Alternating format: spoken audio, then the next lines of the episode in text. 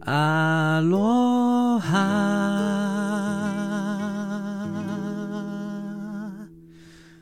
啊，好累哦，大家最近 最近好累哦。那个，我现在录音的时间其实。应该就离上这个 podcast 的时间没有很久，现在才二月八号，也就是刚过完年。不知道为什么刚过完年以后，就整个全身就是有一种很强烈的疲态感。我知道你们一定也有，你们一定有一种完全没有办法起来工作的感觉。而且，如果有在就是追踪我的 Instagram 的话的人，应该会知道我又生病了。对，我又我又生病了。我过年期间原本安排了一些事情，那最后呢，基本上呢就是，嗯，一个都没有做到，一个都没有啊。我因为今年是这样子，我过年的时候我都会回高雄，然后对，一开始还是先闲聊一下，然后我都会回高雄。那主要原因是因为我爸爸是高雄人，不是我是高雄人，很多人误会我是高雄人，可是其实我爸爸是高雄人。那所以每一年过年的时候我们都会回去。那今年一样也回去，只是。比较特别的是，我大部分情况可能只会待两天，我就会回来台北。可是因为这一次，啊、呃，我的一群国中朋友要来高雄找我，可是他们初三才会来，那我就不想要说这样子跑来跑去就很麻烦，所以我就决定说，好吧，那这次就大哥，那我这次就不要乱跑好了，我这次就待在高雄那个等他们，然后所以等。然后呢，他们又一路待到礼拜天，你知道吗？所以等于说，我这次过年真的是从第一天到最后一天，通通都在高雄。哦，我对高雄没有不敬的意思，只是我在高雄真的没有什么朋友，所以我在那边真的还是挺无聊的，真的真的真的蛮无聊的。所以我原本就已经有安排一些事情，我打算来完成，其中一个就是录 podcast。然后呢，另外一个就是我想要来剪影片，因为我目前有一支啊、跟花莲有关的影片，我剪到一半，我想说，我应该这么无聊情况下，我肯定可以把它剪完吧。啊，然后我好像在初二吗？还是初一晚上我就发烧了，我就发现我人不对劲，我就发烧，然后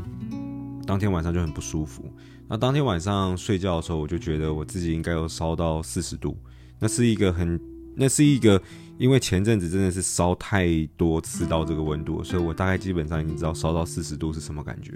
然后我就觉得我应该要烧到四十度，然后呢，中间胃就很不舒服。那隔天早上我原本想说吃个胃药，看能不能。我现在想想，怎么可能吃个胃药就没事？然后我就请我妈帮我去买胃药嘛。然后呢，我就想说应该应该会好一点吧。然后可是到下午都还是没有好，我就去看医生。然后那医生就说我这个是病毒式的肠胃炎，就我不知道在什么情况下吃到什么脏东西，不知道是不是我订了这个这个高雄的这个十二锅不干净吗？还是外送员的手吗？还是什么？还是我自己摸我们家高雄的狗狗，然后我是不是没有洗手就直接吃东西？我不知道啦，反正就不可考。反正就因为这件事情，我在高雄躺了两三天。然后对两三天其实对我而言算快的，然后当天晚上还是有发烧，然后那因为那个第二天我就买耳温枪了，所以那个时候一量，嗯，果然是四十度，所以我的体感其实感受其实是我觉得我觉得还蛮精准的，然后一直到大概初五左右吧，就慢慢好了，一直到现在，嗯、呃，我我觉得我现在应该已经康复的差不多了，吃一些东西偶尔。肚子会稍微有些不舒服，可是其实基本上应该是没什么问题。只是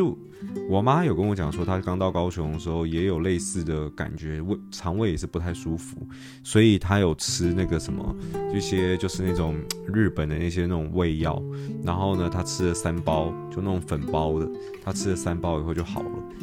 呃，所以我想我的抵抗力可能是比我妈还差的啦。我妈今年应该已经六十几，六十一吗？还还还是几？然后我我的抵抗力连她都不如，那这个我想应该已经是非常，呃，非常稀松平常的这件事情了。啊、呃，我国中同学大家都跟我还蛮熟的，然后所以知道我从小到大都体弱多病。诶，但他们帮我取了一个绰号啦，哎、嗯，这个讲出来好不好？呃，没有没有贬义，就是 就是对，可是就也没有歧视的意味。可是他们都叫，他们会叫我玻璃娃娃，就是因为我真的太脆弱了，所以他们 会用这种方式调侃我，紧靠背。对，然后好了，这就是这次的这个主这个这个主题要准备开始，只是说在正式开始之前，还是要跟大家讲，就是平时的生，我觉得我前阵子真的熬夜熬太多。真的是生活作息有点颠倒，然后我觉得抵抗力又又又开始下降，所以近期要要要要调要调。虽然我已经告诉自己很多次要调，可是好像好像都没有怎么改善。但不行，嗯，前阵子生病有点吓到，那就是大家你们算了，你们也不会有我这么玻璃，你你们就随便你们去吧。好。那就开始今天的主题吧。今天的主题是第二篇的创业期间遇到的鸟事，为福部罚款篇。那今天其实就是一个经验分享啦，也不会有什么商业的啊一些太多的一些可能。比较深的东西，其实就是讲故事而已，让大家知道发生了什么事情，然后被罚了多少钱，然后后来我们怎么解决，然后整件事情给我们带来的影响等等的，就是一个经验分享而已。好，那在我们正式开始之前，老样子，老样子，准备喝水，去拿水，去拿水，水水水水水水水水，喝水。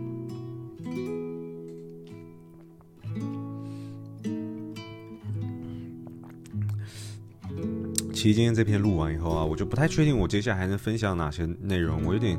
我有点内容慌了，你们知道吗？所以如果你们还有想听到什么主题，真的很欢迎你们随时私讯我，告诉我你们还想要听到内容有什么，因为我我觉得我真的有一点，因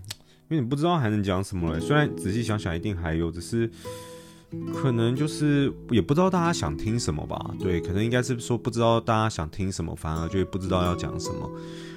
好的，那我们就准备开始今天的主题了。创业期间遇过的鸟事，卫福部罚款篇。OK，那这这一件事情呢，讲到卫服部，你们大概就知道这个可能就是跟环境啊、食品有关的，所以它是发生在 Bodygos 这个这间公司上面。Aholic 这间公司成立了大概五六年，基本上我是都没有什么太大问题，然后也没有被。政府给盯上过，就是嗯很正常啦。我觉得我们卖的产品也没有什么多复杂的东西，所以我觉得倒也是挺正常的。只是当时在做食品的时候啊、呃，我的研发其实大概就有跟我讲过，就是我们做食品这一块，在行销上啊，或者在一些诉求上的一些文宣要特别小心，不然很容易被罚款。啊、这个是他有提醒我过的，所以一开始其实我们也还算是小心在做这件事情。那我们第一支产品当时泽泽募资完以后，啊，我们没有遇到任何状况，我们就觉得诶，没有什么问题，好像照着目前的这个行销的这种文宣的这种说法，还有一些一些做法，应该是应该是没有问题的。所以当我们到第二支啧啧的产品，也就是我们的豌豆蛋白的时候，呃，你们现在再上去查，其实基本上已经看不到那些内容了，因为我们的文宣已经更改过了。那当时的版本，其实当时已经来回修正，可能三四版哦。可是，而且这个是已经发生在募资期间的时候了，所以当时在做文宣修改的时候，其实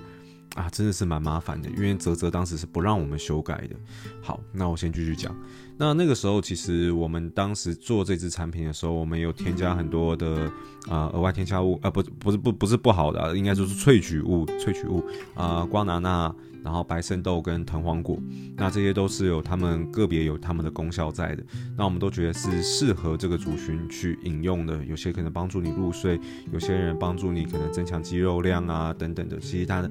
呃当时因为这些萃取物的功能，还有我们里面的配方。我们想要传递的东西其实还蛮多的，所以我们有列了几点，就是说我们这个配方呃的一些独有特点，跟市场上其他的豌豆蛋白，甚至是跟其他上其他乳清蛋白比，我们可以做到很多别人做不到的事情。那当时会针对这做这个豌豆蛋白，其实还有一个诉求是针对乳糖不耐症，因为很多人喝乳清，其实包含我在内，多多少少都会有一点那个肠胃会躁动，所以。呃，用这种豌豆或是大豆这种植物性蛋白的话，其实可以避免掉这种问题的。而且食用呃部分的人啦，部分的人乳糖不耐症这个是最常遇到的。可部分的人就是喝牛奶的话，就这种乳清系列产品的话，还会过敏、长痘痘啊，这种也是会有的。所以其实豌豆大白蛋白其实解决掉了蛮多呃乳清蛋白在饮用上面可能使用者会有的问题。那我们会这样做这支产品，肯定就要把这些初衷跟这些效果，我们希望可以。我们当然是希望讲出来嘛，所以当时我们就就有在我们的文宣里面讲说，啊、我忘记当时的呈现方式是什么了，可是当然就是讲说，呃，如果你有乳糖不耐症的话，你是适合饮用的，大概是这样子讲哦，就是我们也没有讲说它可以帮助你减缓乳糖不耐这个症状，这当然是不太可能，你你的乳你还是会有乳糖不耐，只是说你可以饮用而已，然后呢，包含说。呃，里面有很，比方就是说以这种蛋蛋白饮这种东西嘛，我们当时可能就有写说帮助你维持体态，然后注意了，维持体态这个字很可怕哦，是完全不能讲的。那我们那个时候觉得这个字词汇应该是还好，而且它出现在我做的影片里面的一句话而已，对，我们也不是特特别强调什么点。就是讲到喝了你就可以变成什么多厉害，没有，就是只是一句话的一个赘词而已，就是维持体态。可是其实当时讲了很多啦，然后包含我来看一下好了，我记得我刚刚这边有留着，来看一下哈，呃，有效达到控制体态啊、不过敏不胀气，好，这个是我们当时有讲的。然后在理想，呃，在达到理想体态路上困难重重吗？等等，一直瘦不下来，哎，狂长痘痘啊，对对对，狂长痘痘这个也不能讲。所以其实，呃，然后协助肌肉生长修复啊，不啦不啦不啦的。其实我们当时影片里面其实讲到了蛮多东西。那我必须得讲了，我们讲的这些东西其实并没有呃错误，哎，应该这样讲，就是说。嗯，今天我分享这个故事啊，我们被罚款，肯定就是我们做错事。我不会因为，我不会因为就是说，就是利用这个 podcast，然后跟大家讲说做这件事情正确。其实我觉得根本上啦，政府怎么规定，我们应该就是怎么做。所以这个事情根本上我知道我们是做错的，只是想跟大家经验分享。那只是说我刚刚讲的没有错的意思，也是因为。啊，这些事情是事实，就是它确实比较适合乳糖不耐症，这绝对是事实。然后呢，它呃，相比于乳清，绝对会让你比较不容易长痘痘，这也是事实。它不会让你胀气，这绝对是事实。就是这里面有非常多的事实。然后呢，包含豌豆蛋白，它本身就是一种蛋白质嘛，它一定可以帮助你的肌肉可以。呃，更有效的去生长嘛，这一定也是事实。就是说，里面有非常多的是事实，而且在这些萃取物里面，它有很多功效，也不是我们乱掰，这些都是有论文的。然后啊、有就是绝对就是已经已经公布出来的，就是确实的功效。可是呢，就是有很多话其实是不能去讲的。所以这个其实当时。我们也蛮沮丧的，反正就是当时第一次文案出来以后，我们就开始募资嘛。那我记得可能募资到可，呃，因为最后我们募资的金额是六百多万。那我记得好像到两百万左右吗？有一天就收到了一个政府的函，然后我们就知道，靠，可能不妙了。然后打开来看，果然，那我我必须先讲为什么会有这个东西，这个就是民众检举。但是呢，我们基本上心里都有底，然后包含我我的研发，他之前在啊、其他公司做这种产品类别的东西已经做了很久，他大概自己也知道不会有民众检举这种东西，这个就是同业检举，对，民众基本上不太会去去去管这个东西啊，同业检举的几率非常高。那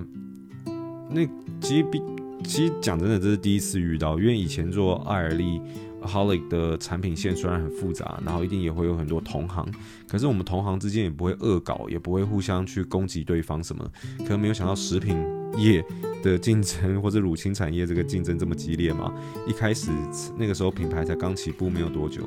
那个时候我们才刚起步半年不到哦，才半年不到，马上就被攻击了，我就觉得我靠，也太也太也太现实了这样子。那好，反正里面就有提到很多词汇，其实是不能去讲的嘛。那呃，我们那个时候，我想想，那个时候其实我们很快就跟卫福部主动联络，然后表示说我们会去做修改。其实过程中态度一定要保保持很良好。只是说一开始收到这个东西的时候，我们团队都很 shock，然后也很紧张，因为不知道说这个东西会罚多少钱。因为网络上查的那个 range 是很广的，从几万块到可能几百万，甚至到让你勒令停业都有可能。所以它的。他的这个财阀的这个基准，我们是一点概念都没有，所以我们当时其实就很惊，然后再加上公司根本没有损益良品，那个时候都还在烧钱的阶段，根本没有更多的钱拿去罚款啊。我们那个时候就是钱都拿去做研发了，都拿去做大货了，我们根本没有更多的钱去去去承担这个东西，所以当时其实对团队来讲，其实是还蛮。蛮蛮有压力的，讲真的，对我而言也蛮有压力的。毕竟我是负责人本人嘛。那所以后来我们就很积极的，赶快就去找了，就去卫福部，然后呢，去他们的这个。这个这这他们的科室，然后去找到这位专员，然后去解释，因为他需要我们到到场去解释，解释为什么你会使用这些东西啊，你会为什么用这些话啊，然后你的产品到底是什么，他会问蛮多的问题。那其实我觉得还蛮幸运是，我们遇到专员人还蛮好，感觉也是个年轻人，大家沟通上也没有什么问题。其实他听完我们的理解以后，他大概就知道，而且我。照我看起来，就是刚做食品产业，很多人都会有类似的状况，就是不小心就踩到这个地雷区，然后被检举之类的。其实这种状况在他们眼里，我觉得给我感觉是已经见怪不怪了，就是太常遇到了。对，那我们当然就是好声好气，然后希望他们可以，嗯、尽量的，就是我们也是初犯嘛，也不是说，也不是说，哦，对，我们去找他们的时候，其实我们已经修改好了。所以，其实我们当时是先打电话先沟通，然后理解说哪些话不能讲，然后我们把修改，我们尽快用最快时间把它修改，然后去找他解释的时候是已经修改完给再给他看，所以表现出最大的诚意就对。然后他就帮我们去写了一些。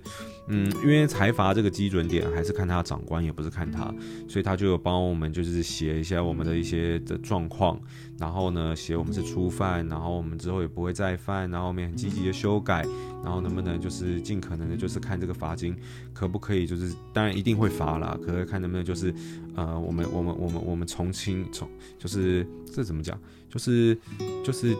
嗯就是。我中文有问题哦，反正就罚轻一点啦，对，就罚轻一点。然后呢，后来就是就过了大概几个月嘛，我有点忘记，然后就收到裁罚结果，然后呃具体金额我有点忘了，但就就是罚了个几万块。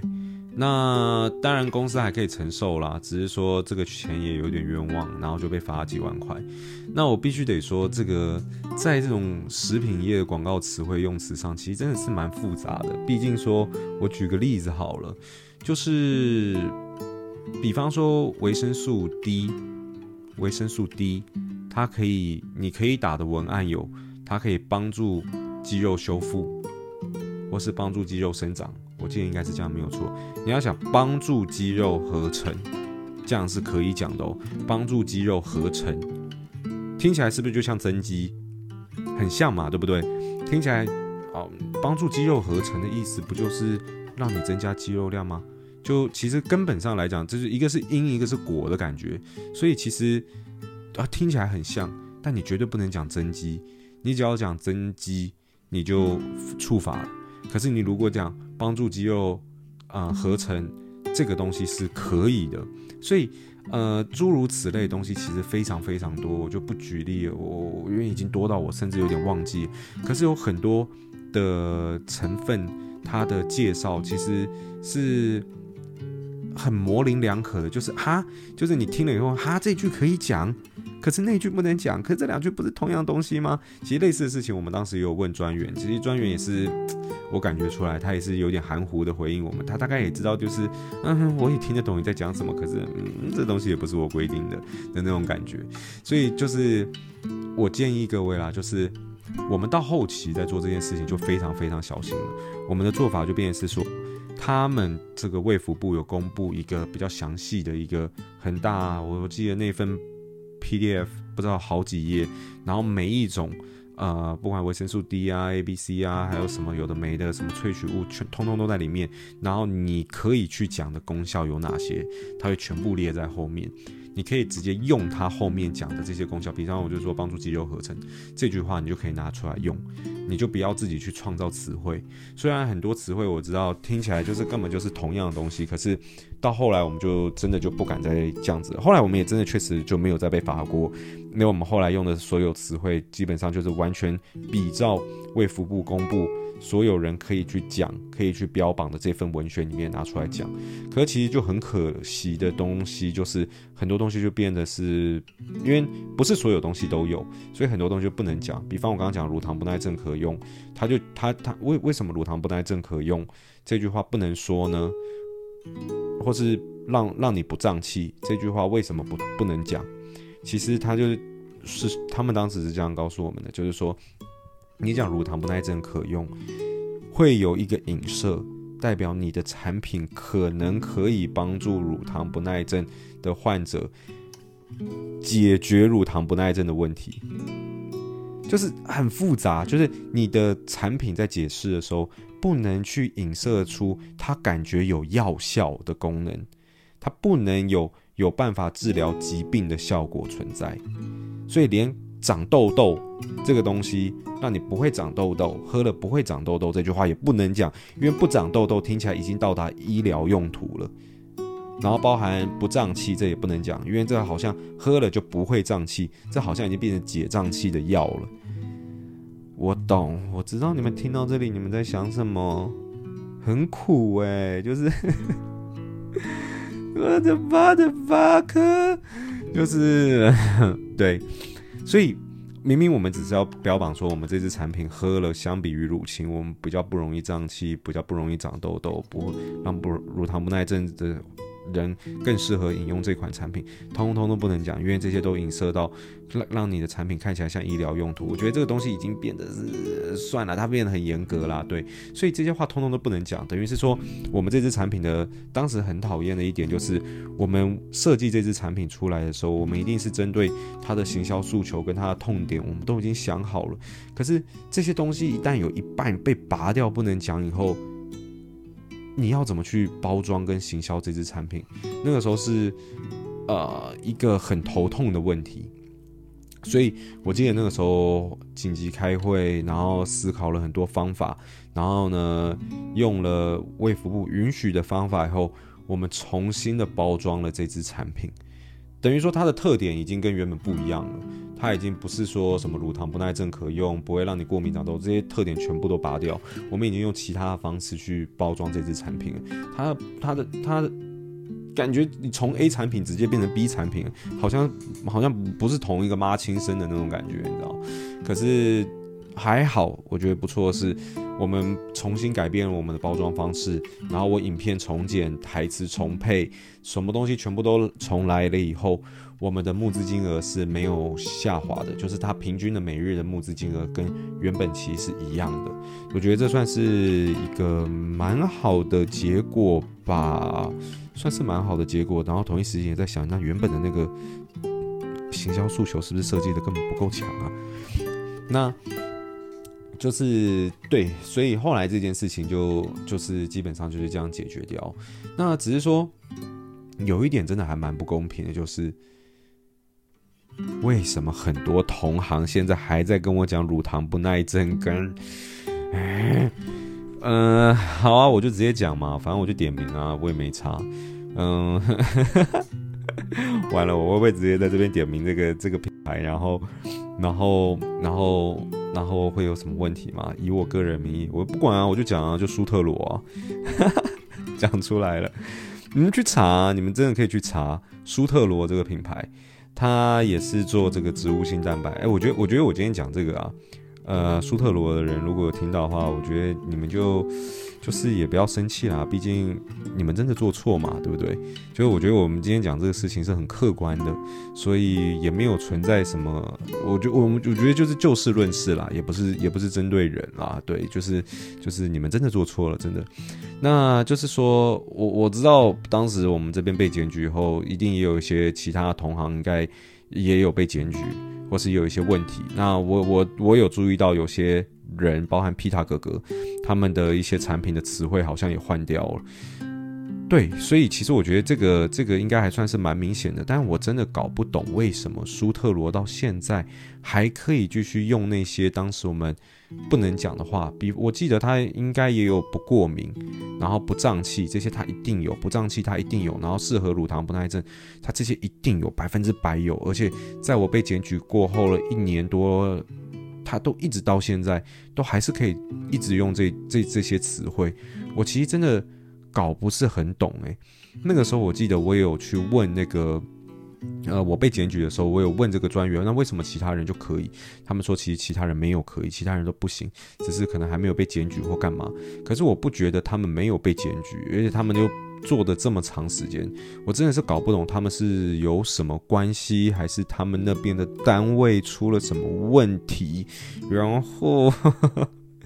可以让他们一直使用这个词汇，我不知道啦，但我只能说，做这个产业啊，这个生态啊，就是跟你们举例嘛，同样一支产品，当然是不同产品啦，可是都是以豌豆蛋白这个东西为基础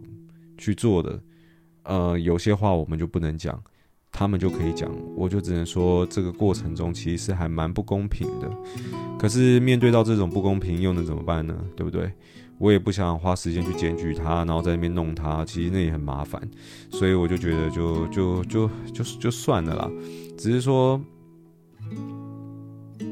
很不爽哎、妈的，为什么？真的很超不爽的，可恶！算算算算算，对啊，因为毕竟我我我我我必须得说，为什么这件事情让我觉得不公平？因为这是一个事实，没有错，但是在商业上。我也有我的员工要养，我也有我的公司要要要经营。那你们也知道，设计出一支产品出来，它需要花非常多时间、人力跟成本等等的。那当今天市场上假设五个人好了，都卖豌豆蛋白好了，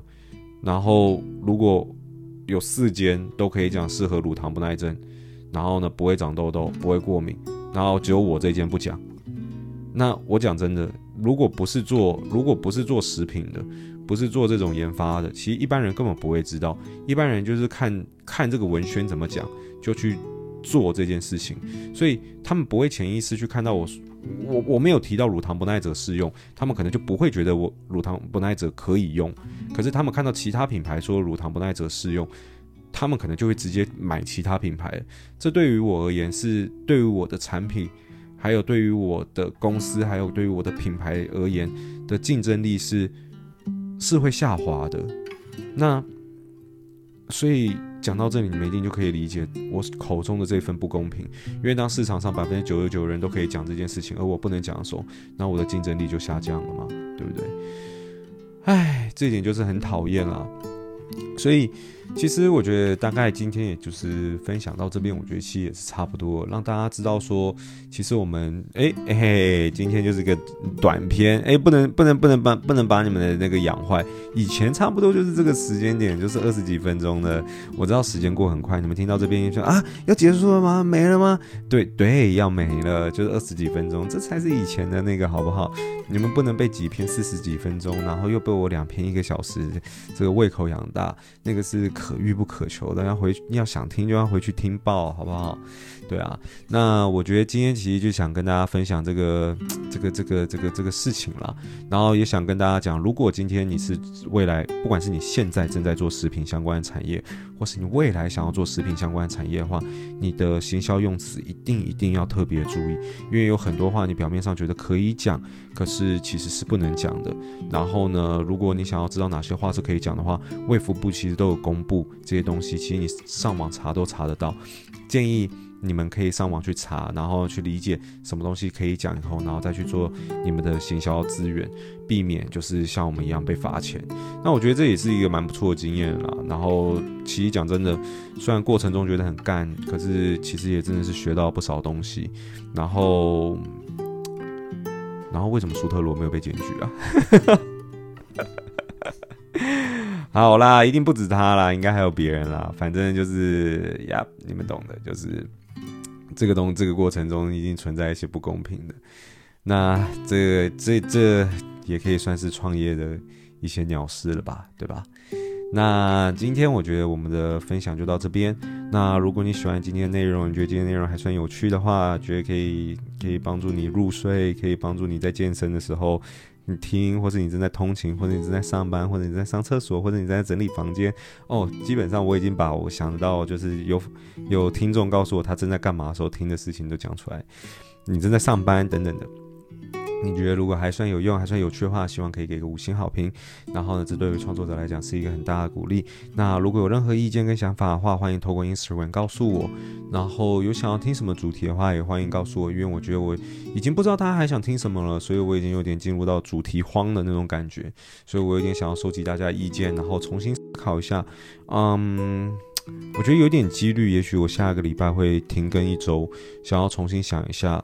呃，跟重新定位一下，还有什么东西可以讲？所以，如果你可以帮助我去定位这个事情的话，也许下礼拜就不会停更喽。这个就看你喽。啊，那今天的 podcast 就分享到这边喽。那我们下一次再见，拜拜。